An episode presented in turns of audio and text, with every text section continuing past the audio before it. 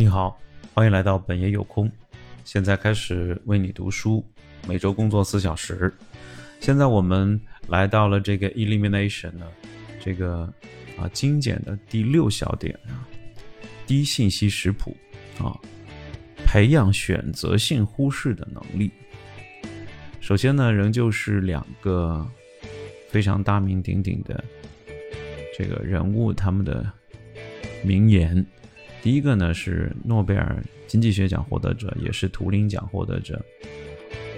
郝伯特·西蒙。他说呢，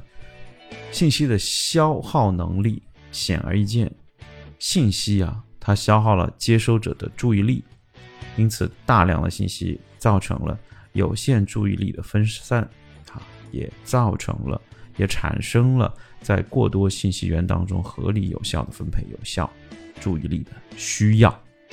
这个听起来有点绕口，但是 原谅一下，他是一个搞计算机的，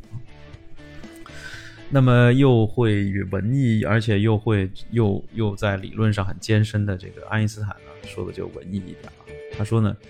一定年龄之后，阅读很容易使头脑由主动创新状态变为这个被动的接收状态。任何一个阅读太多而动脑太少的人，都会养成懒于思考的习惯。更像名人名言，对吧？好了，那我们回到最开始的这个故事，就是呃，Tim Ferriss 的在一个聚会上认识一个人，他说呢，我现在希望你坐下来，别再吃那个三明治了，这样你就不会咀嚼东西，把孩子们的耳朵捂上。我现在要告诉一些令人失望的些事情啊，就是他是会说一些就是离经叛道的事。他说我从来不看新闻，也几乎不买报纸。过去的五年里，我只买过一份报纸，那是在伦敦啊。这份报纸也只是因为买了它，可以再买这个百事的健怡可乐可以打折。那他说：“我承认我是一个与世隔绝的人，但后来我发现这个地方并不卖百事可乐，多么恶心啊！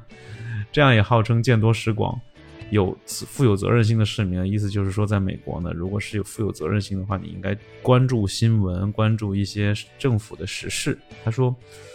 呃，我会回答这一个问题的，但是要等一下。实际上，情况应该比啊刚才的这个这个这个评价想象的要好很多。嗯，因为呃，我每周一会用差不多一个小时的时间来查阅生意上的电子邮件，但是我在国外的时候不查阅语音邮箱，从来不查。啊，其实从某种角度上来讲，你看听 Ferris 确实是有一点点就是那种偏执的。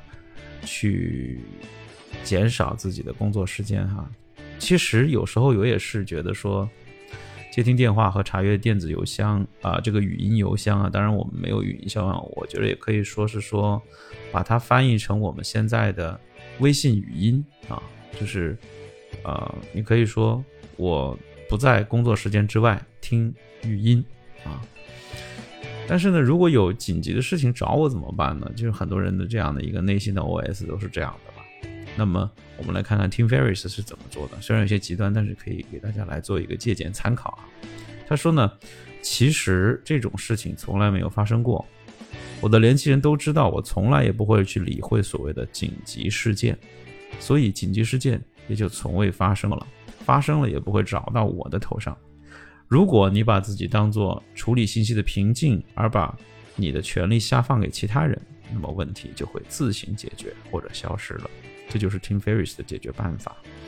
也就是说，不要觉得自己太过于重要